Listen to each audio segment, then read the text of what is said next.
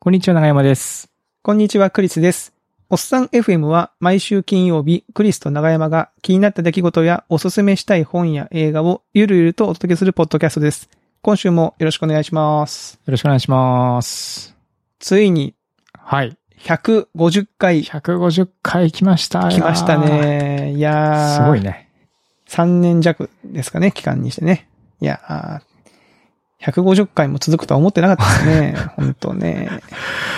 ね、あそうの、んあれですよね。YouTube の方も途中から上げ始めたけど、うん動画一覧見ると結構数上がっててびっくりしますよ ね。150確かに確かに。うん。結構上がってますよね。いや、それがあれなんですよ、長山さん。最近ね、うん。あのー私の実家の母が、あ母から電話がかかって鹿児島きの鹿児島の母ちゃんからですよ。電話で喋ってたら、あのー最近ね、あの、あんたのやってるおっさん FM を聞いてるのよって言うんです よ。聞くなよって思うんですけど。だからあ、そう、あ、そうなのって。最近はだからこう、今まで、ななんでしょうね、ツイツイッターなのかなその最新回しか聞く方法が分かんなかったんだけど、そのポッドキャストってその昔の回も聞けるっていうことが分かったらしくて、うんうんうん結構最初の方から聞いてるっていうんですよ。うん。その、なんだろう、い今3回目まで来たよ、みたいな。なんか毎最回初毎回あの、3回目には放送できましたとか、そういうこと言ってるよね、とかっておう。おうおう言ってました ね。言って、言ってましたよね。なんか、うんあ、そうなんだ、ありがたいなと思いながら、うちの母ちゃんはね、その、自分だけじゃなくて、自分の友達にね、その、おすすめするんですよね。僕のブログとか、こ あの、おっさん多分、おっさん FM も多分言ってると思いますよ。あ、うちの子ちょっとラジオみたいなのやって、やってるから、みたちょいっな。と、こうん。れやってうち聞けのるからみたいな。息子がやってるの、これ、あの、またどっかで聞いて、みたいなことを言ってると思うんですよ ね。本当恐ろしい話ですよね。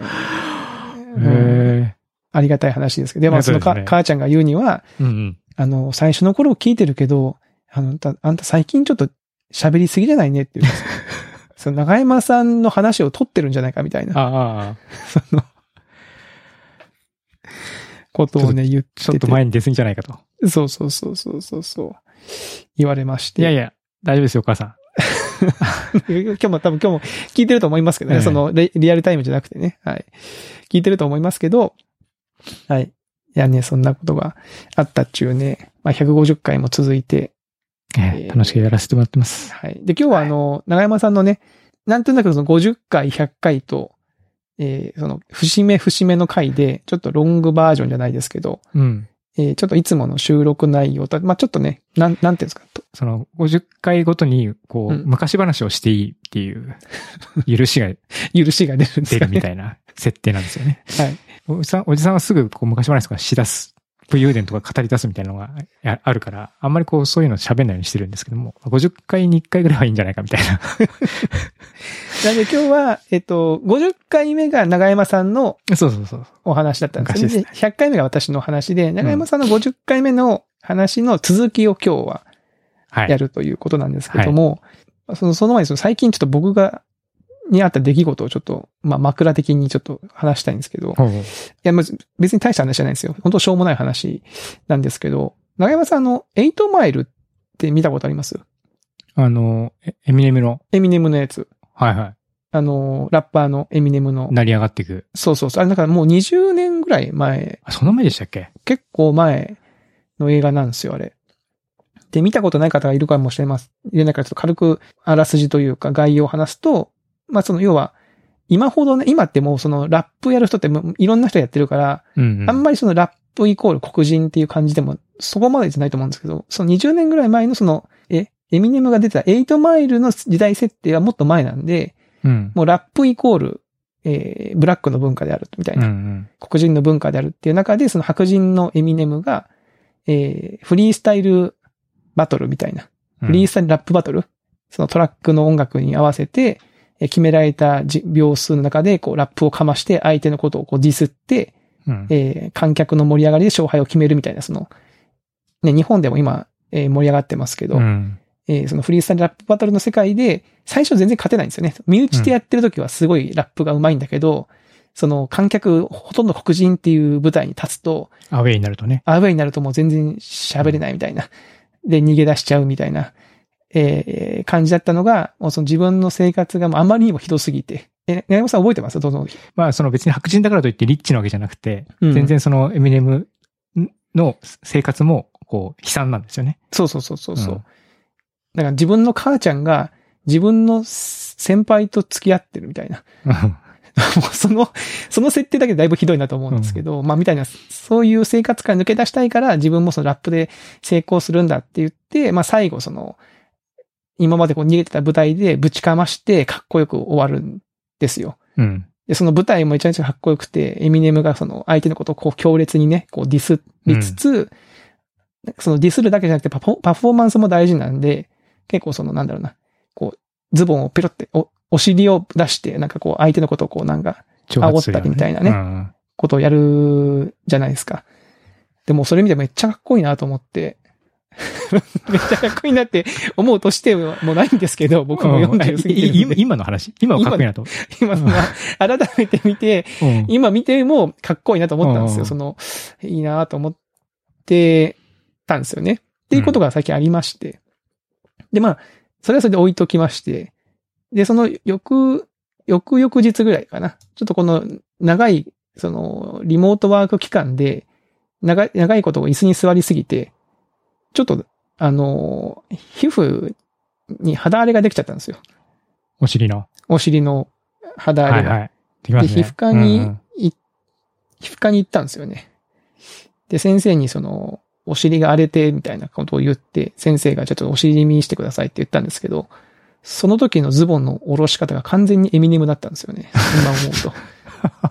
その先生にこうズボン下ろして見せる時って、まあいろんな下ろし方ああると思うんですよ。。はいはい。その、両手で下ろすとか、ちょっとパンツの膝ぐらいまで下ろすとかあると思うんですけど、僕の下ろし方、今思うと完全にあの、エミネムの、多分、形だったと思うんですよね。だから相当先生ちょっとなんか、挑発されてる感じ挑。発されてる感じだったんじゃないかなと 思ったんですけど、いや、なんかその自分でもやって、その自分でお尻を出しながら、あ、これ今完全に俺、今エミネムだなって思ったんですけど、今更ね、途中でこう訂正することもできず、あの、先生すいませんって心の中でお、あの、思いながら、あの、出してもらったみたいな薬をね、っていう話なんですけど、すいません。ラップはしなかったんですかラップはしなかったですね。そのままその先生が強烈にこうディスり始めてもよかったですけど、症状をね、ラップに乗せてこう言ってもよかったんですけど、はい。いや、なかなかそんなことがあって、はい。なんかっていう話です。150回目にそれ話じゃないですね、これね。ごめんなさい。はい。いいや、いいんじゃないですかね。や、最近そんなことがあったなあという、あの、近況報告でございました。はい。さあ、というところで、まあ、私の近況はこのぐらいにして、はいはいはい。今日は長山さんの話をちょっといろいろと聞きたいなと思って。ちなみに前回はどこまででしたっけ前回は、うん。その僕が、インターネットに出会った時うん。なんか引きこもってたんだけど、出会っインターネットで出会って、東京に行って、アダルトコンテンツ作ってる会社に就職しようと思ったら、てか僕がティーチングアシスタントしてた先生が、いや、そこに、そのとこにいちゃあかんって言われて、うんうん。でそれで、でも明日食う、食ってきお金がないんだって話をして、うんじゃあうちで働け、みたいな、はいはいはい。そういう感じで終わって、職にありつけた長山青年みたいな感じでしたね。それが多分ね、1999年とか2000年とか、ちょっとエミネムの頃です よ。エイトマイルの頃の話ですよね。うんの話だ、うん。ちょっとね、結構記憶がさ当時、さすがにもうね、結構曖昧で、いろいろ、あの、いろいろな、こう、当時の記録とかも、なかなか引っ張り出すのが困難ななので、ドンピシャな年度がわかんないんですけども、ああ、まあまあ、その辺はままああ保管して雰囲気で聞いてもらえれば、その辺、で、その、まあ、ウェブの制作会社みたいな形、会社でもないのか、最初は。うん。本当に、ワンルームマンションに、なみ、なみきさんって言うんですけど、なみきさんの、うんうん並木さんの住んでる家に行って、で、机だけ、机とコンピューター用意してもらってたんで、そこに座って、ずっとデザインと HTML のコード書くみたいな仕事をこうし始めたんですよ、そこで。なるほど。うん。で、まあ、当時は、だから当時はね、まだあれですね。あの、ADSL とかもギリギリこのタイミングがないかな。うーん。うん。なんで、えーっと、ダイヤルアップか。ダイヤルアップね。ダイヤルアップと、おうんテレ放題テレ放題。うん。はいはいはいはい。っていう感じだったんで、基本的にはもうローカルでずっと作業して、できましたってなって、送るときに、あの、P があって繋いで、うん。例えば、F、あの FTP でアップロードする、まあ、その、はいはいはホい。ームページを公開する作業をしたりとか、納品物をメールで送るとか、そういう感じが始まったんだけど、さすがに仕事だからって言って専用線を引いて、みたいな、ちょうどそそそうそのぐらいの、うん、感じそでしたねの。い、やだ ISDN の専用線だった。インターネットに常時接続が、ぼちぼち始まり出したあたりってことですかね。うんその、結構、まあ、まあまあお金出したら常時接続できるぐらいし、ううんん、っていう感じだった。その後に、その、YahooBB が駅前とかでモデム配ってたみたいな話を聞いたことある人もいるかもしれないですけども、うん。え DSL っていう回線の方式で常時接続がかなり広まっていくっていうような流れになっていくん時代ですね。うー。うんん。そうだった。今話しながら思い出したわ。そうか。1999年。うん。で、一応まあ、そのなんか、LAN、LAN というかね、その、二つのコンピューターは繋がれてるんで、データのやり取りはその中でできるようにしたりとか、そういう工夫はしてたんですけども、まあそういう感じで、なんか、今ほど、こう、バリバリインターネットに自由に繋げるというよりは、うん、電話代がかかるっていう世界観だったんですよね、当時ね。うーん。んで、そういう時代だったんで、その、まあ、H、まあ、画像の加工とか処理ができて、で、ホームページ作れますみたいな感じで、ある程度のアウトプットができればもう仕事があったみたいな、そういう感じうんうん。だったんですよ。で、並木さんも美大出身で、結構周りで、その、少しずつその、周りの人たちから、こう、ウェブできるらしいね、みたいな感じで仕事を投げ、投げてきて。うん。で、それで割とこう、どんどんどんどん仕事が来るようになってきてって感じで、割とこのウェブの業界がだんだんこう、なんつうの、お金になっていくみたいな、そういう黎明期だったんですよね。うー。うんなるほどね。そういう時代か。そんな感じの時代。で、それでなんかまあ、何作ってたんだろうな。もう覚えてるのは、うんえっと、しばらく仕事を、まあ、こう、知り合いでもらってたんですけども、ある日、大手の広告代理店さんの、の子会社さんから、急に連絡が来て、ほうほうほう。うん。で、ちょっと、あの、ウェブできる人探してるんだって話になって、で、まあ、やりますよっていう話になって、それで結構、大手の携帯キャリアのサイト作るとか、うーん。とうん、結構その、割と、ナショクラっていうんですかね。ナショナルクライアント。うんうんうん。よく CM とかでも見るような、うんんそういうメーカーの携帯とか、携帯だったな。携帯のサイトをよく作ってたけど、そういうのを作り始めるようになったんですよね。うーん。で、うん。で、まあ、それは、こう有名な会社の仕事だって言って喜んでやってるんだけど、やっぱりさすがに、こう、大手広告代理店、D2 の仕事だったんですけど、あ、D2。 うん。 D2 ね。はい。ええはいはいはい。 D2 の子会社、だから D2 の100%子会社の、えっ、と、制作会社みたいなのがあるんですよ。うーん。 D2 は、なんていうのかな、営業というか、まあ枠をも、枠っていうかね、まあ、こうメーカーさんと繋がってて、こういうことしましょう、ああいうことしましょうみたいな話をするのが本体で、うん。で、実際にそれを形にしていくっていうところは、まあ、外に出したりとか、その100%子会社のところに出したりとかするんですよね。うーん。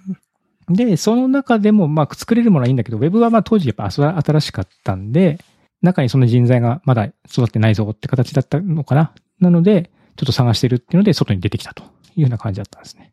うーん。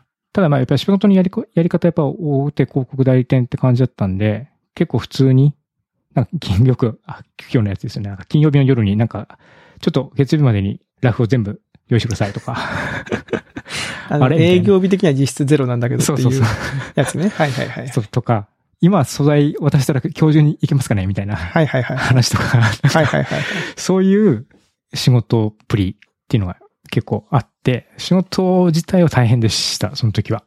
う うー。んで、環境もね、まあ、まなみきさん家のワンルームのマンションに行ってって感じで、で、少しお手伝いのアルバイトの子とかも来てたんだけど、みんなタバコ吸うからもうなんかワンルームのすげえちっちゃいと ころに4人ぐらいすし詰めで人がいてみんなタバコ吸っててもうなんか、でそんなところでタバコ吸ってパソコン使ってたら、パソコンも交渉しないですかその、もいやう黙ね黙々な感じでした黙々ね。であ、そうな。うんまあでもなんかその、その時代のパソコン、んインターネット黎明期の、なんかそういう、なんかベンチャーの職場とか写真をなんとか見ると、そんな感じのとこばっか、うんばっかですよね。なんか、そう、そんな狭感いじとでこしたろね。で、みたいな。だから広告業界ってこういう風に仕事すんだと思って。えーうん。で、本当になんかね、夜、深夜とかに栄養ドリンクとか持ってね、その、代理店の人が来たりするんですよ。お疲れ様です、みたいな。あの、差しこれ入れみんなで飲んんでください、みた いな。うわあなんかテレビみたいだなと思って。 うん。でも、まあ映像の仕事もあったりとか、あとはパンフレット作るみたいな仕事もあったし、まあ割とあらゆる仕事がその後に、やっぱそいつうん一度つながりができて、ある程度ちゃんとしたものを作って出すと、まあ信頼されるんで、その次みたいな感じでどんどん仕事が来て、みたいなので、まあこう、回るようになったんですよね。う。うんそれがだから2000年ほんと前半みたいなので。 2000年前半か。多分ね、僕だとそのパソコン、初めてのパソコンを買ったか買ってないかのあたりですよ、その頃。ああ。ソーテックのパソコン買いましたけど。ソーテック。ありましたね、ソーテックね。多あ分ーそ。の、その頃の話ですよね、多分ね。そうですね。うん。うん。あの、よく覚えてるのが、あのうん911ってあったじゃないですか。あったあった。テロうん。の事件が。うんうん。でね、あれね、なんかね、徹夜して帰ったんですよ。うんその日にね。で、駅着いて、家には歩いてた時に、急にその当時の同僚からうん。電話かかってきて、うん。ピッチに、PH ですね。 うんうん。 PH ですね。電話わかわかりますよ。 ピッチね。うん PHS に電話かかってきて、うわ、なんかまた修正入ったから、これ、し昨日徹夜だったのにまた戻ってやんなきゃダメかなと思って受けたら、なんかもうアメリカに飛行機が突っ込んで大変なことになってんだよ、みたいな話はいにはないはいっはたいはいのを今だ今でもよく覚えてますね。ああ。うん。で徹夜でなんかちょっと朦朧としてる中であの映像を見てたら、なんかちょっとおかしなテンションになっちゃったんですよね。っていうのもよく覚えてるな、なんか。う。うんん。なんかあの、いや、僕も多分研究室で、に残ってて、大大学の。うんうん。それをその映像、なんか事件があったぞっていうのをみんなでその研究室のテレビで見たんですけど、ブラウン管ですよね、そのテレビね。うん、ブラウン管でした。ね、その、だからうん2000年、今、今みたいにその薄型の液晶テレビが普通のテレビに、まだなってなかったんじゃないかななっ。てないなってない。ですよね。うん。なんかそういう、なんかそのブラウン管の中でその本当に衝撃な映像が、でも解像度もね悪いし、うん。なん、なんなんだった、なんだこれはみたいなのを覚えてます。私も覚えてますよ。その、あの瞬間というか、あの時のことって。それ、その、そんな時代でしたね。うー。うんなるほどね。そちなみにその頃、一緒にやられてたのは、その4人とか5人とかっていう感じだったんですかそうです。えっと、僕で、もう一人、その、並木さんって、はい。僕を誘ってくれた人は、その、専門学校の先生もやってたんで、専門学校で結構生きのいい人たちを、こう、はいはいはい。アルバイトで連れてくるんですよ。はいはいはい。うん。で、結局そのまま社員になったって子がい、子、子っていうかまあ同い年で、僕と仲良くかった。その頃の方とは今でもこう、つながりが。そ、あそう、最近、ちょっと、疎遠ですけども、そう、実はその、その時に入った男女がうん、結婚しましてね。あら数年前に。数うん年前、え数年前に数年前、もうちょっと前か。もうちょっとで前もに。僕、京都来てからだけどな。おうーん。あ、じゃあ職場結婚みたいな。しそうそうそう。ずっといて。まへあー、最初は全然そういう、あれもなかったんですけども、なんやかんや縁があって、最終的に結婚したみたいなのもあったんで、うん。うんまあ人生いろんなことがありますね、っていあうりますね。話をね。うんう。ん。っていうのもあったりとかね。まあ、そこうの頃はだから体力があったから、徹夜もできた。うん徹夜もできたし、うん。週末も仕事したし、うん。そうですね。そのもう床で、床で寝て起きて仕事するみたいな。そう いうのも平気だったし、はいはいはい椅。子もだってなんか別にいい、本当になんかパイプ椅子みたいな。パイプ椅子まではいかないけど何普通のオフィス学習すぐにくっついてるよね。椅子ああ、はいはいはい。みたいなやつとかね。そんな感じでしたもん。いや、まあ、確かに、それ若かったから、まあ、周りにそのね、いい環境がなかったからなのかわかんないですけど、まあ、昔はそうですよね。僕もなんか、そう体力があったなっていう感じだもんな。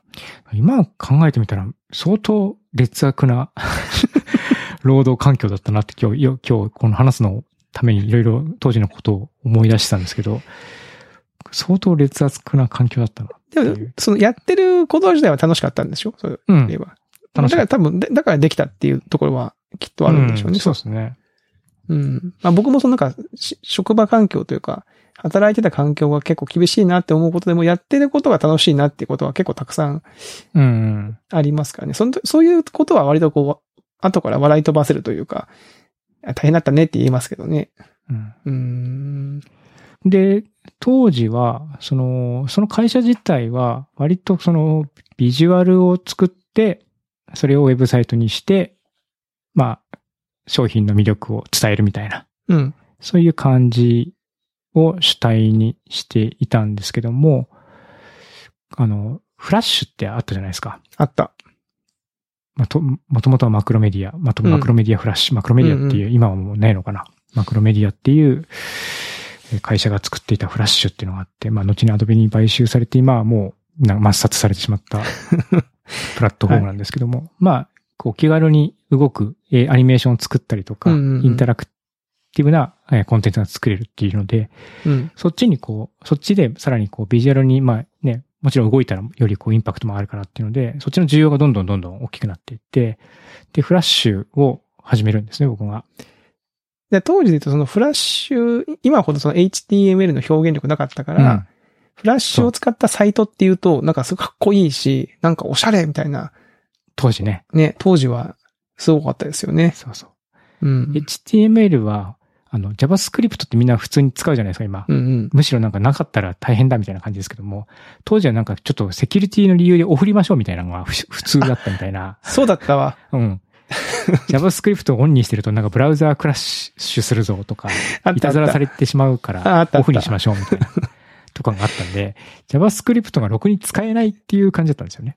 あったあった。うん会社の設定でね。うんうん。せいぜいマウスのカーソル乗せて色が変わりますみたいなのを JavaScript で作ると か、そのはいはいはいはうい。ん根幹の表現を JavaScript に頼るっていうのはなかなかこう勇気がいるというか、やっぱりなかなかクライアントに OK が出ないっていうケースだったんですけども、うんうん。フラッシュはまあ全く別な、そのプラグインで完全に閉じてたので、うんうんうん。そっちだと表現ができるっていうのもあったんで、それでこうフラッシュの全盛期にこう、だんだんだんだん登っていく感じがよ業界的にもあったんですね。うんうんうんうんうんで、まあフラッシュも映像を使えるようになったり、いろんなものが使えるようになったりっていうので、重いろんなところでプロモーションとかでも重宝されてたし、うん。えー結構なんていうのかな。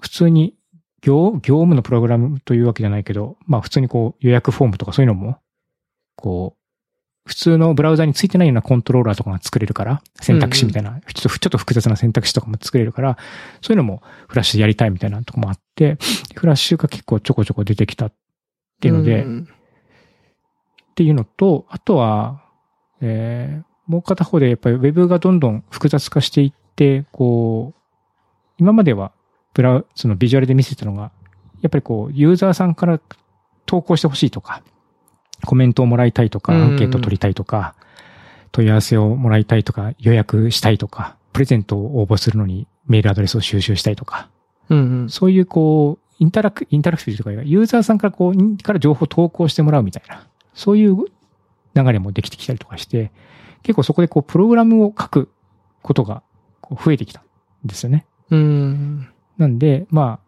表側だとそのフラッシュの、まあ、アクションスクリプトって言われる言語、JavaScript にちょっと似てるような言語ををやったりとか、あとは、えー当時は CGI、パールで CGI を書くみたいな感じで、メール、メールを、あの、受信するとか、アンケート取るとか、予約をするとか、そういうふうな、そうプログラムを書くみたいなこともし始めてたんですよ。うんうんうん。で、結構その中でパールを書いてる時間が長くなってきたんですけども、まあ、パールって結構なんていうんですかね、こう、100人いたら100人、100通り書き方があるみたいな、そういう言語なので、うん。書いてるとこう非常にこう、こういう書き方でいいのかなみたいな、ああ。不安になることが多かったんですよ。自分のやり方が正しいのだろうかと。なるほど、なるほどう。ん。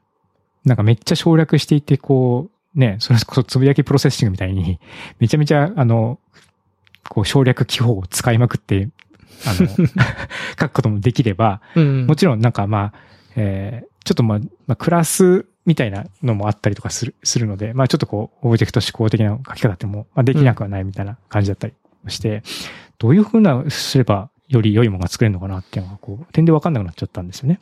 おーで、それでまあいろいろ本読んだりとか調べたら、あの、当時宮川さんってあの、リビルド FM の宮川さんが、はいはい。あの、発起人になった渋谷 PM っていう渋谷パールモンガースっていう、うん。そのパールのコミュニティがあるっていうのを知って、うん。それがなんか、それ2003年ぐらいかな。 2003年か。うんおーで、実際にね、僕や僕よりももっと複雑なよ、複雑なプログラムをしている人たちがどういうふうに、うんあ、の、プログラムを書いてるのかっていうのをやっぱ知りたかったから、テックトークって言って、まあ、今よくあるような、そういったエンジニアの、何、勉強会みたいな。えー勉強会みたいなのうがん。あるっていうので、それで行ったんですよ。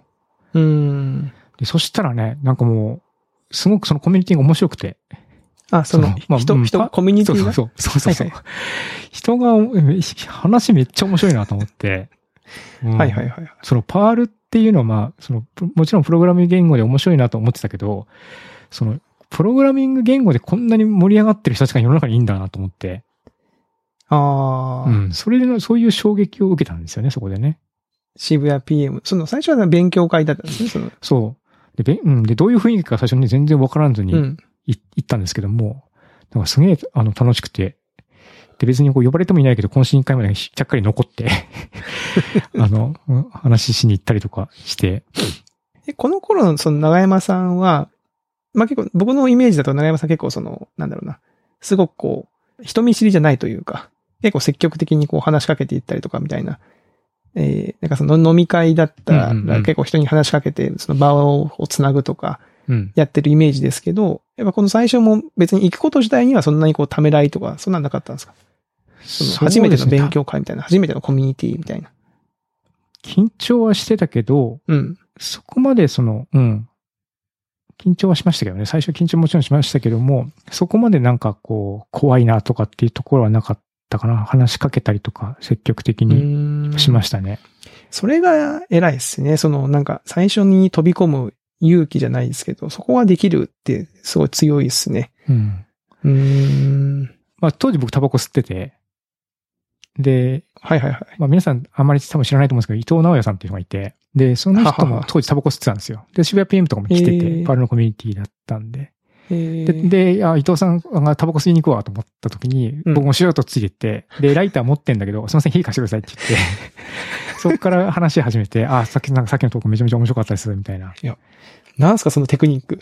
ていう、うんまあ、感じで、こう、やっぱタバコは割とそういうツールとしては当時、はいはいはあの、使いやすかったっていうのはありますね。い。えーうん。え、それ長山さん結構その、なんですか、その持ってるテクニックの一つだったんですかその、ライター持ってるけど、ちょっと火貸してくださいみたいあ、な。それは結構使う、よく使ってました。えーうん、前から。まあ、それがきっかけで話、うん、そうそうそうが。でタきバるコと場行っ、タバコ吸うとこ行って、一人ですって帰ってくるのだとつまんないんで、火貸してくださいって言って、っていうのをよくやってましたね。それタバコのメリットの一つですよね。だって、確かに、いきなり、あの、さっきのとこ良かったです。でもいいかもしんないけど、ちょっとワンクッション入ることによって、こう、なんか、こうちょっとね、こう、うん一歩、なんとなくこう、近くなったようなうんうんうん錯。覚を覚える感じはありますよね。へえ、うんそれが最初だったんですうん、ねよ。く掴んでましたね、この、へこえの、これは。面白い。うん。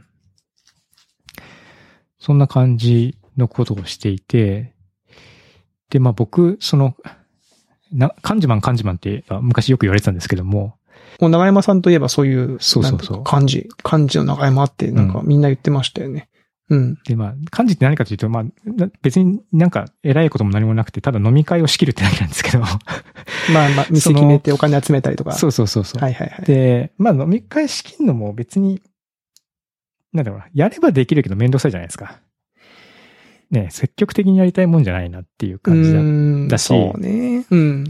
あとは、例えばエンジニアさんとかって集まって、うん。その、一人一人はこう意気投合して話すんだけど、うん。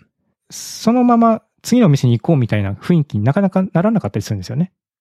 そああ、のなんかみんな本当は、本当はなんか、行き、行きたいというそううんか、このままなんか喋ってる、喋られるんだったらずっと喋っていたいんだけど、そう、まあこの場所はもうね、クローズ、勉強会の会場はうんうん閉めますって話になった時に、割となんかこう、その辺でお話まだ続けてるんだったら、あじゃあなんか別にみんなで飲みに行ったらいいんじゃないのかなって普通にこう、僕としては普通だったんだけど、うん。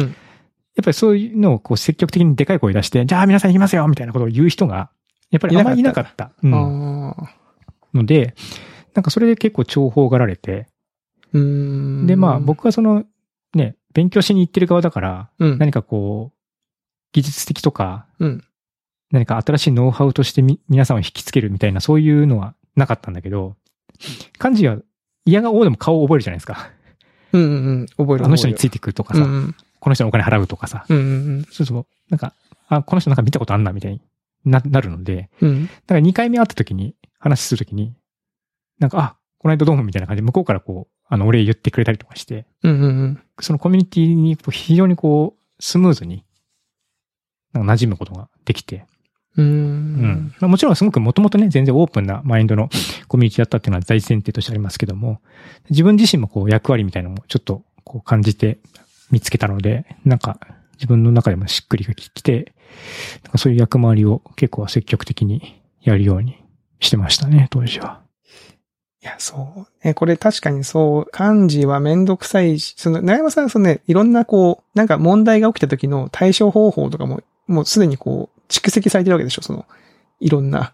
例えばこう、なんかね、飲み飲み会の席でこうお茶こぼしましたとか、なんか 一人来ましせんとか、た。うんうんなんか突発的なことっていろいろと起きるじゃないですか。はい、ありますねで、。これの時はこうすればいいみたいなのうをん多分知ってると、多分その心理的な負荷はどんどん下がるんだけど、こう何にも知らないで始めてなんか問題がバンバン起きていくと、もうなんかもうアップアップになっちゃうじゃないですか。そうですね。多分それが多分みんながちょっと感じしたくないなって思う要因の一つだと思うんですけど、まあ知ってれば別に、ね、それにその、そうですね。確かプに、まロトあ。コルに準じてやっていくだけみたいな感じだと思うんで。まあ、それできたら、その確かに、長山さんおっしゃるように、その、漢字の人の顔は覚えるし、なんか、あ、なんかすごくこう、得ですよね。得なんか、うん。お覚えてもらえるみたいなのってね。覚えてもらえるので、得でしたね。うん。そういうのもあったんで、なんか、そういうので、まあ、渋谷 PM の勉強会はよく行ってた感じですね。うん。うーうんん。ちなみにその飲み会自体は何人ぐらい来るんですかその当時で。 2、30人ぐらいあ、結構来ますね。あの、結構、勉強会に来られた方、皆さんほとんど来るみたいな感じでしたね。だって2003年ぐらいっつったら、うん。まだそのネット予約とかそんなないわけでしょその、もう、そう、だから僕がここで待っ、駅前で待っててくださいって言って、うん、走ってって、うん。店今か聞らいても20人は、はし、入れるとこ、入れるとこないかってはいは聞いいはい。て、で、決まったらみんな呼びに行ってみたいな。いやー、これは感じ、これめんどくさいですね。まあ、 あの、い今ならほら、いろいろとあるじゃないですか。ススラックでとか、LINE で、ここ決まりましたよとか、連絡手段もいろいろと作れるけど、2003年ぐらいって言ったら、さっきピッチみたいな話ありましたけど、まだみんなガラケーとかなわけですもんね。うんだうん。からその駅前で待っててね、みたいな人たちをこう連絡を取るのもなんかちょっとめんどくさいし、うん。そう今、今やるのと、その当時やってるのとじゃちょっとめんどくささの質が違いますね。なんか確かに、確かに、まあ、めんどくさかったですね。えーうんそうか、すごいな、2、30人の感じ。しかも別に全員知ってるわけじゃないんですよね、その。初めての人ももちろんいます。一応いるんですよねうんそうそうーう。んうん。酒癖も悪い人もいる し、いろいろ面白い人、人がたくさんいた。その飲み会の感じはさ、その酒癖の悪い人の対処が結構大変じゃないですか。そのお金払わないとかさ、その、 なんか、よ酔っ払ってなんかリバースしちゃうとかさ。そうそう。いや、そういうのも、そういうのの対処もしましたよ。しましたかうん。お店の人がぶち切れて、お前が掃除しろって言われて。 なんかわかんないけどマ、ジで。うん知らん人がリバースしたのを僕が掃除するっていうこともありました。いや、僕も、僕もね、漢字やったことありますけど、ありましたよ。その飲み会に参加してる人が僕の知らないところで、なんか店の裏手で、なんか大事な場所にリバースしてて、うんなんか後でめっちゃ怒られるみたいな。うんあそうですよね。いやそういうのがあるあるもんな。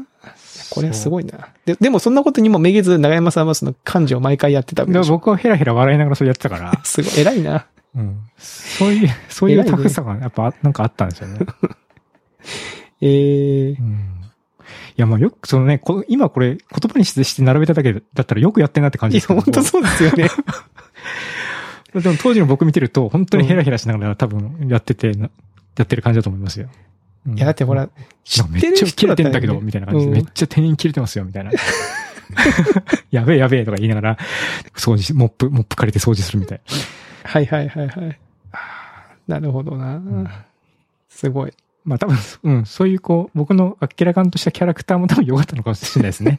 これで深刻になってたらね、ちょっとね、確かにねやっぱりね、もうこの間、そのね、勉強会の時に、この間の懇親会についてなんですけど、つってね、重い空気が始まって、うん説教から始まるとかじゃなかったわけですもんね。そうそうそううん。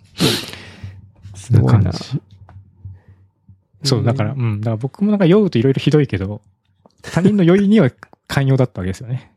うんねこの頃は長山さん酔っ払っても、まあ、ほどほどだったんですかえっとね、ハテナ入ってからの方がの飲酒量は上がってるから、この時はまだそんなに強くもないし、量も飲まれなかったですね。ああ、そうなうんん。だ。うんじゃあまあ別にその自分が酔って潰れることはなくてって感じなんですうね。ん、なんか酔って、僕が自分自身は、まあ眠くなっちゃうとかそういうのあったけど、そういう感じでしたうん。可愛い感じでしたね。面白い。うん。これが2003年ぐらそ、いうですか。 2003年から。うん。で、この間、あの、ハテナ創立20周年記念イベントっていうので、はいはいはい。その、ハテナが東京に来ましたみたいな、うん。年表で追ってたのがあったじゃないですか。ありましたありました。ハテナの奇跡みたいな。うん。で、あれがなんか2004年にハテナが東京に来て、で、僕もなんかその、この間も話してましたけど、サーバーを本当に物理的に車に乗せて移動させるみたい なのを、あの、実況を見てて、わ、すげえなと、京都からはハテナが東京来んだっていう。その時見てたは長山さんハテナにいないなかったんだ。僕はだからハテナ社員じゃないです。僕はそう一かユーザーでハテナアンテナ使ってた。その時はそうだったんですね。うんなるほどなるほど。ハテナアンテナに僕がよ読んでるインターネットの全てを登録してたから、ハテナが止まってると、インターネットがなんか読め、見れ、見れないみたいな感じで、そのぐらいなんかこう、ハテナの、あハテナアンテナには、たくさんサイト登録して、みんなの日記とか、ニュースサイトとおか、ーそれで読ん、それで、それ経由で読んでたみたいな感じでしたね。えー、うんテキストサイトとかも、それを経由で読んでた感じ。うんテキストサイトとか読んでましたね。テキストサイトね。ありまししたね。うん。いや、僕もなんか自分、この頃も自分でブログとか書いてましたけど、やっぱテキストサイトのなんか文体真似たりとか、た。うんうんうん。ね、2003年のもっと前ですけど、そそれこそあの先行者の、なんだっけ、あそれ侍魂と侍魂とかね。かね、ああいうのありましたし、うんなありましたね、テキストサイト。テキストサイトというね、文脈があって、それをハテナアンテナに登録して更新されたら見て、みたいな感じでしたね。うー。うんん。で今ツイッターとかね、ハテナブックマークとないから、そその時に思ったこととかはこう、自分の日記に書くか、心に秘めとくみたいな感 じしかなかった。この頃は長山さん書いてたんですよそのブログとか。ブログとかちょっと書いて、書いてる形跡は、はい。うーん。僕の秘密の日記を読んでみると、渋谷 PM に行ったりとかっていうのも書いてたりとかしてたし、うんまあ、うん、パールのこととかもちょこちょこ書いてたっぽいですね、当時。うーん。でも今見るとなんか文体が気持ち悪いなと思 って、直視できないなと思いましあーまあ、その昔のね、 自分の文体はそうですよね。 まあまあ、わかりますよ、その た。。うん。わかるわ。ここの間は、おっさん FM の中で、あの、僕が大学生の時に映画の感想を書いてた。あ、はいはいはい。あああいう感じ。じでしょそのなんか偉そう。うんなんかちょそうっそと、うなんだこう前はみたないんな。だこいつみたいな。わかるわかる。うーん。で、東京来てハテナが、うん。うん。結構だからその渋谷 PM で知り合った直哉さんとか、あとはゲストにも来てもらったセコンさんとか、うん。うんうん。知り合いがなんかハテナに入るってくれてるのが増えてききたんですよね。あ、この2000、うん、何人ハテナが東京うんに来てからか。そうそう。で、ああ、ハテナに入ってるわっていうふうに、結構まあ身近というか、まあ別にその身近ではないんだけども、うん。まあ、知ってる人がハテナ入ってるみたいな感じがあって、でまあ、そっか、なんか転職って、そそのま、それまで転職っていうのを考えたことなかったんですよ。ああ、仕事。転職って概念がなかった。いや概念、頭にね。そう、僕の中にね。はいはいはい。でも、あの、人々がこう、新しい会社、ベンチャーの会社に転職しますとかっていうのをうん。こう、日記に書いたりとかするのをこう見見て、うん。で、まあ、こうこういう理由で転職しましたって、いわゆる転職ブログみたいな、え転職エントリーみたいなのがあったんで、それをよ読んで、あ、転職っていう概念があるんだなと。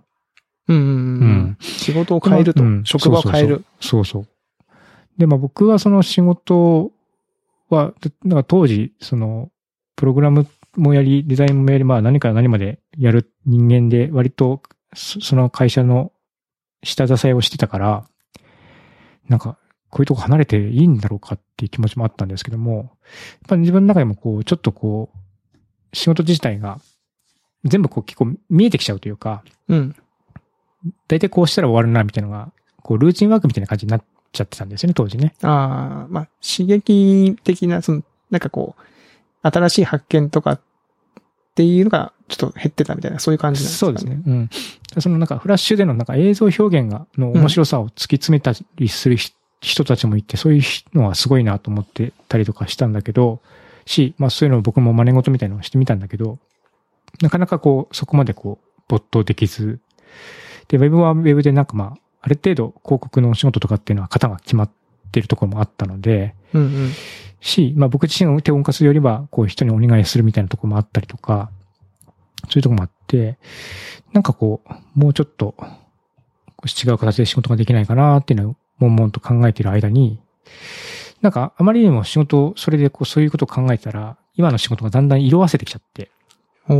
ん。それでこうね、あんま会社に行きたくないなってなっちゃなってきちゃったんですよ。ああ、はあはあはあはあはあはあは今考えるとね。当時はなんで会社行きたくねえんだろうって思ってたんですが、まあ今考えるとまた、やっぱりその自分のやりたい理想像と、あうん。まあ今目の前にあるやっぱり仕事が結構乖離があって、ちちょょっとそれがやっぱりこううまく自分の中で折り合いがつけられなくて、でまあ会社行くんだけどめっちゃ夕方に行って、なんかこう深夜仕事してとうか、ん人とずらしたりとか、なんかこうん。まあうんう、うん、昼夜逆転したりとか、あんまりでなんか精神状態とかもそんなに良くなくて、うんうんその間にも一応その渋谷 PM 的な勉強会とかはあったんですかそう、そういうとこはやっぱり、そういうところ行っと、うん。で、まあやっぱりそういうところで、実は当時の、えっと、オンザエッジとか、うんうんそれがライブドアになり、今うん LINE になっていく、その現一番最初の会社とか、えーサイバーエージェントとか、そういうところにの仕事とプリを見てると、やっぱりこう自分の仕事プリとはやっぱ違うから、そういうこう、す差がこう、なんていうのかな。あ、いいな、みたいな。うん。憧れるな、みたいな。自分だ、自分にはできないのかな、とか、思ったりしてたっていうのがあって、で、なんか、そういう話をちょっとセコンさんにしたのかな今こういうこといろいろやってるんだけど、うん。まあ、なんかこう、もうちょっとこう、ひ次のステップないかなっていう話ことを考えてんだみたいなことを言ったような気がするんですよね。うん。で、その後、なんかなん、ちょっと時間経ったら、クセコンさんから、ちょっと、ちょっと、ハテナ、ハテナ来たなみたいな。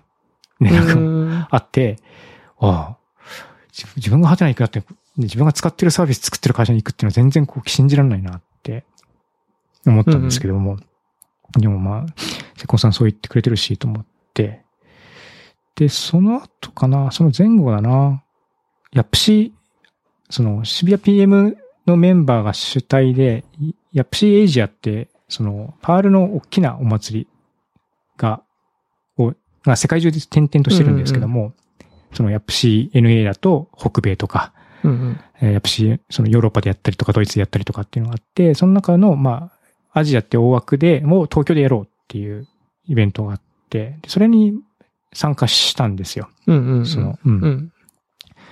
で、そこに当時、アテナの社長だった近藤さん来てて、しかも近藤さん何してるかっていうと、スタッフで来ててなぜか。スタッフが側だったんうんだ。ビデオ撮え影ー。とか、録音とかしてて。はいはいはい。うん。あ、コントだけどそういうの好きです。そうそうそう。そう。そういうの好きだから買って出てやって、やってたみたいで。うんうんで、それで、で、ランチタイムに食事に誘ってもらって食事してたんしたんですよ。うん。うん一。緒に。うん。で、まあ、こう、で、自分ハテナって会社やってて、あ、使ってます、使ってます、みたいな、ありがとう、みたいな感じから始まって、うん。で、自分はこういうことしてるんです、みたいな話をして、で、そこは、そういう流れに、で終わったんですけども、その後な、このさんからもメールが来て、ハテナどうですかっていう、入りませんかっていうメールが来た、へー来て、あ、もうこれはもう、このチャンスを逃したら、うん。次のステップはねえなと思った、思ったので、もうそこからた、やっぱシーンがあったのが3月で、今の記録記録によると、6月に僕、ハテナに転職してて、やっぱ4月3月だったから、3ヶ月ですね。うんその3ヶ月の間に、あの、会社を辞め、うーん。転職の準備をし、まあ一応面接もして、うんうん。みたいな感じで、転職をしたっていうのが2006年っていう感じでした。その時は長山さんのその職種はデザイナー僕だはった。デザイナーって肩書きで入りましたね。当時、池田さんって、はいはいはい。あの、ゲストに来てくれたうん方が一人だけデザイナーでいて、で、まあ、まあ、リソース全然足んなかったので、まあ、まず、まずデザインできるやつと。で、まあ、もちろんパールもかければ渡りに船だって感じもあったのかな、やっぱり。うー。うんまあ、カルチャーにも親和性がありそうっていうのもあって、そんな感じでこう、転職したって感じですね。へ難しいですえ、ねなるほどねう。ん。でもその、そその面接はどんなことしたんですかそれ普通に面接だけですかなんか当時ハテナって結構変わった面接いそうろいそろうそういろいろと試してたじゃないですか。えっ、と、ゲーム面接とかありましたね。ねゲーム、なんかモノポリをするとかっていう、はいはいはい。うん、とかだったんですけど、僕は、なんか、近藤さんとし川崎さんと喋って、うんそう、だから一応面接あるから、まあ、やっぱり不採用ですみたいな話もあるのかなと思ったんだけど、うんうん。なんか全然なんかそういう感じもなかったですね。あ、そういう感じもなかっうた。んこの後こっち来てピザ食べようみたいな感じで、みんなでピザ食べて、へえ。うん。で、帰りに数人で飲みに行って、はいはいで、はかい。帰って、で、いつから来れますかみたいな感じでした。えー、仲う良ん。うん。く。おーだから、うん。懇親会みたいな感じでした。まあだからもう、まあまあ、だから、まあ、人柄も分かってたし、みたいな感じなんでしょうね。ん一そうそ応、うだから、もう、うん一応、こう、もう一回ちゃんと喋るけど、まあまあ、ほぼちょっとほなんぼか、、うん。よっぽど変なことまあなどけうれだば。ったかわかんないけど、まあ最後の、まあその条件、その、ああ、はいはいはい。お金的なものだったりとか、そういう話だったのかな。うーんん。いや、なるほどな。それ2006年ですか。 6年でしたね。僕は2008年入社なんで、だからなるほどね。あの頃。そうそうそう。あの頃ですわ。おーでもいいですね。こうなんかこう、勉強会とかで刺激を受けて、まあなんか要は自分のいる環境とね、よりもうちょっとこうう、ん。高みじゃないですけど、やりたいことが、なんと、なんとなくこう形が明確になってきて、それができる環境に行きました、みたいな話ですもんね。そうですねう。ん。それでもうなんか2006年からは、あれですよね、そのもちろん転職はした、転職した後からは、なんかその、職場に行きたくねえな、みたいな気持ちはああんまなくなったみたいな。そっからは、逆になんだろうな、つ、ついていくことうん。うん。とか、やっぱサービス作ることってなんだろうっていうことに必死でついていくのが精一杯って感じでしたね。うーん。その、クリスの近藤さんとかで喋ったことあるからわかると思うけど、近藤さんってもう、ハテナのサービス作ることしか考えてないなかったじゃないですか。 そうですね。基本的にサービスクリエイトすることに、もうすべてをかけてるみたいなねう。ん。なんで、うん。もうなんか、ずっとその話しかしてないんですよね、会社の中うで。んうんうんう。ん飯食いに行っても、飲みに行っても。うんうんうん。で、あな、なので僕もそのやっぱりそそういうものを作るっていうことに対して、まあそういう向き合い方から自分をこう変えてこ、変えてたりとか、そこからやっぱり学ぶこともあるし、まあデザイン的なものもそうだし、技術的なものも、まあま学ぶことがとにかくたくさんあったんで、もうとにかくそこはもう必死でキャッチアップしていくっていうのが精一杯だったんで、行きたくねえとかそういう感じはなかったですね。うん。う。うんん。結構早い時間に起きて行ってたし、夜は遅くまでいるみたいな感じでしたし、それが、まあ、楽しかったな。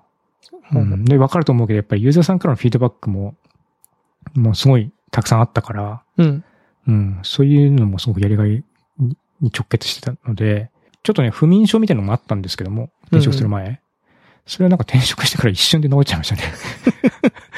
でやっぱ、どうしてもこう、あったんでしょうね、その、なうんか。ん。だから多分その、もっとその、不眠という、うんまあ、まあ、全然別なうんところが要因になってて、結果的にこう、昼夜逆転しちゃったりとか、睡眠、うんうん睡眠障害っていう、いうあれじゃないかもしれないですけども、眠れない、起きれないみたいな、そういうのが、こう、結果としてなんか、し表面化してたっていう感じだったのかな。うう。んん。なるほどね。ちなみにその長山さん、その渋谷 PM とかまあ、パールっていう言語で、うん。ちょっとそういうコミュニティに入っていったじゃないですか。はい。で、まあ、そのハテナにはデザイナーとして入ってるわけでしょはい。う。でもまあ、その、内山さん一応書けるじゃないですか、そのコード自体うんは。その、デザイナーで入るっていう選択肢は、まあ、割とすんなり決まったんですか、そこそこって。要はそのエンジニアだったりとかっていう選択肢はなかったんですか、その時に。あ、でもなんか中に入ってから、割と普通にコード書きたいんだったら書いてみたいな感じで言われてたし、そ今よりも職種の区分がうんうん。不明瞭な空気感がめっちゃあったんですよ。それはその、あ、ハテナにってことですかそうの、はてなに。うんうんははははう。ん。なんで、し、まあ人数もそもそも少ないんで、少ないからねやれることがあれば何でもやってよろ、よい、うんやってって感じだったんで、うん。うんで大うん。いや、しあの信じられないと思うんですけども、なんか、会社来て好きなことみんな、みんなやってるんです よ。本当に。俺、ま今あ日このサービス、ちょっと機能つけるわ、みたいな。いや、すごいですね。その、うん、その時代の、 まあ本当に僕はまだ入社前なんで、ここのタ,、タイミングはね、本当だから、ちょっと、うん。昨日思いついたからこういう機能作ってみたから、これちょっとデザイン当てといてみたいな。はいはいはい。うん。でもデザイン当てといてって渡されるのが、もう、なんていうかな、パールのコードでから渡される感じだったんで、そこからテンプレートにしてとかっていうところは、まあ一応半分ぐらいパールの仕事もあったし、まあそういうところでは割と最初の頃は役には立ったんじゃないのかなとは思ってますけど。なるほどな。いや、僕もだからその、は、僕はもともと SI からハテナに転職していったんで、その、なんでしょうね、その、そういう仕事の進め方みたいなのは、まあ当時はまだよりちょっと薄まってましたけど、結構衝撃を受けたんですよね、なんかね。うん。そのなんか、ものを作って、なんか要はその SI の世界って仕様書書いて、どっちかっていうとその画面の設計して、UI のなんか、形だけから決めて、中を実装していくみたいな感じうんうん。でしたけど、当時、まあ今も、今のハテナはね、そういう作り方をしたりとか、いろいろんな方法を試してますけど、当時は本当なんか、僕もね、コード書いて、結構その、HTML が素で、えーなんかデザインも何も当たってない状態で、それこそ長山さんとか池田さんに、ちょっとお願いしますっつってこう渡して、そこからデザイン組んでいくみたいなうん。仕事の進め方してたじゃないですか。なんかこう、結構なんかかなり衝撃を受けたんですよ、当時。あこんな感じで進めんのみたいな。 うんくそうんまあ今考えても衝撃的だし、衝撃的な感じだし、そうなかでなすかよねない。なかなかないですね。確かにね。だからこれを普通と思っちゃいけないんだような。ん。うう。んんまあ、マスダマスダってみんな言ってると、ハテナ匿名ダイアリーも、起きたらリリースされてたみたいな。で伝説が残ってますもんね。うん確かに。起きたらラボで勝手に、まあ、もちろん勝手にリリースはしていい、いい、いいんだけど、そんなことが本当に起こるんだっていそう、こんなここととですよ起ね。こるんだみたいな感じの会社だったので、だからそういったこう、職種のボーダーは、ササービス開発側の職種のボーダーはすごく低かったですね。だからうん僕、障害対応もしたし、サーバー組み立てたり運んだりとかもめしてました。デザイナーが。うん。 一応肩書きデザイナーなんですよね。うんいやーすごい。まあまあ、それがだから今の長山さんに繋がってるわけですもんね。こうそうそうそうち。ゃんとね。うーん。アパッチのソースコードとか読んでた。すごいな。そう そうデザイナーの仕事じゃないですもんね。普通に考えたら。うん。いやー、面白いですね。面白いでですもね。僕、だから僕からすると長山さんってやっぱりこう、初めて長山さんと会ったのが、僕はハテナのその、えー2008年かな ?2008 年に面接を受けに来て、みんなの前でプレゼン面、面接受けた日の帰りかなうんうん。ハテナの9階のエレベーターホール前で長山さん、たば、多分タバコを吸いに行く長山さんとばったり会ったのがほ多うほ分う僕最初の開口だと思うんですけど、だからもう僕からするともう、もともとずっとハテナの人っていうイメージなんで、結構その2006年ぐらいのその前の会社からこうね、こう、転職しましたみたいな話はめちゃめちゃなんか新鮮な感じですね。そうですね。僕もあんまりこの辺言う話したことないからね。うん。うん。なんならそのハテナ東京移転のあたりからもういたんじゃないかみたいな、そういうイメージをなるほど。うん。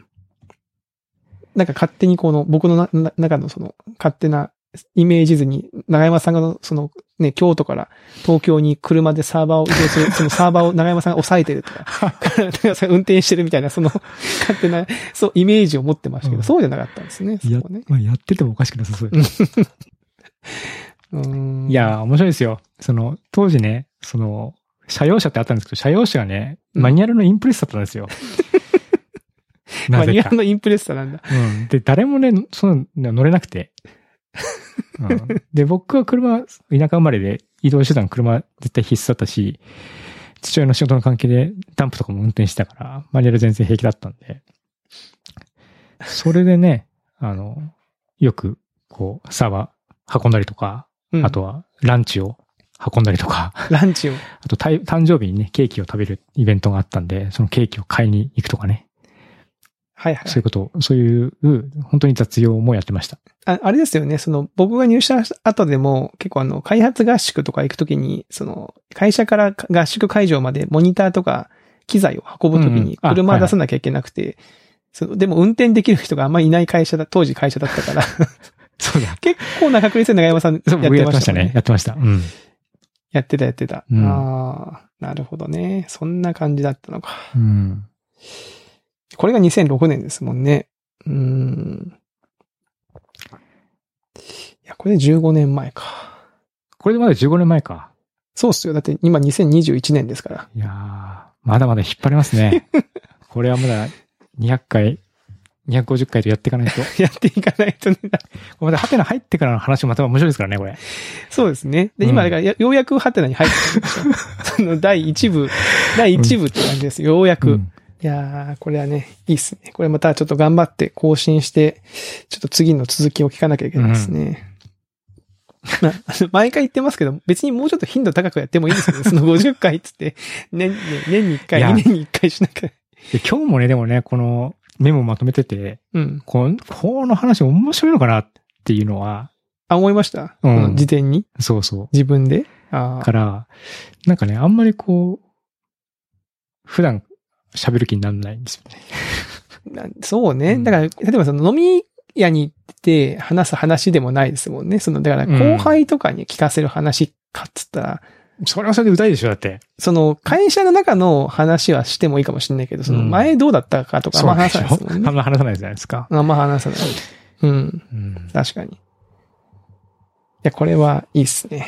この、 この、これ聞いてるおっさんたちは懐かしんで聞いてると思いますよ、懐かしい昔ねのことを。いや、その思いなが YouTube らのコメントにも、ホレスケさんが、遅くなるから JS を無効にしてるという友達がいましたねって書あ、いてあいって。たいた。やっぱ当時、 当時ね。やっぱ JavaScript 入れてると広告とかがポップアップで出てきたりとかしてね。あ、 そうそうそう、ポップアップ広告ね。はいはい、あありりままししたたねね。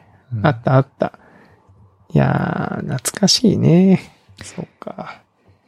あ逆に、でもまだ、そっからね、20年弱しか経ってないんだって気もするしね。そんな時代から、随分と遠くに来てる気がしますけど。うん、遠くに来てる気がしますね。ね、この間のこの、10年ちょっと、20年弱ぐらいって、本う当ん技術革新じゃないですけど、ぐーっとね、いろんなことが進んでますからね。だってフラッシュやってる時にフラッシュが廃れるなんて思ってないでしょだって。思ってなかったし、うんこんなに今 JavaScript 書くことになるとは思ってなかった。そう思うと JavaScript は頑張ってますよね。そう。で、2006年うにん転職する前後に渋谷 JS っていうイベントを僕が事務方やって、セコンさんがまあ、オーガナイザーみたいな感じでやったんですよね。うん。で、その時は、その、テーマが Rediscover JavaScript って言って、まあ、そうやってこう、JavaScript をオフにして、こう、すごい煙たがれてる言語なんだけど、うんうんうん実は JavaScript にはすごく可能性があるんだよっていうので、まあ、海外から AJAX とかいう言葉が少しずつ出てきて。あー AJAX。はいはいはいはい。盛り上がってるところに結構乗っかって、その渋谷 PM にもちょっとなぞらえて渋谷 JS っていうイベントを開催して、で、そこでまあやっぱり繋がった人もすごく今の、今でも仲良くしてもらってますし、で、で、そこでなんか得た JavaScript っていうのも、まあ今ずっと書き続けてる言語でまあ面白いですね。そうか。AJAX の頃ですね、これね。うんそうか、そうか。 JavaScript。懐かしいですね。いやいや、なかなかいい話を今日は聞けましたね。はい。今日はなんかだいぶね、このテッテッキーな部分、テッキーというか、技術的な話も出てきましたけどね。ちょっと多かったかな。すいません。いや、多分、実家のううちの母ちゃんも今回はね、むしろね、ちょっと難しかったかよって多分言うと思いますけども。 そもそもここまで聞いてるかわかんないけどな。うんはい。いいや、でもよかったんじゃないいですかね。やー、そんな感じの、はい。あの、はい。2000年前半でございました。はい。長山さんヒストリーの第2回ね。皆さんは2000年前半何してましたかぜひ、シャープおっさん FM でツイート など してしていくただださけい。るといいかなと思いますね。はい。ということで、えー、こ今週のおっさん FM はこのあたりですかね。はい。はい150回目を迎えまして、引き続き頑張っていこうと思いますので、皆さんもぜひとも、えー、感想、フィードバック等々いただけると嬉しいです。はい。よろしくお願いします。では、えー今週のおっさん FM はこのあたりとさせていただきます。また来週お会いしましょう。さよなら。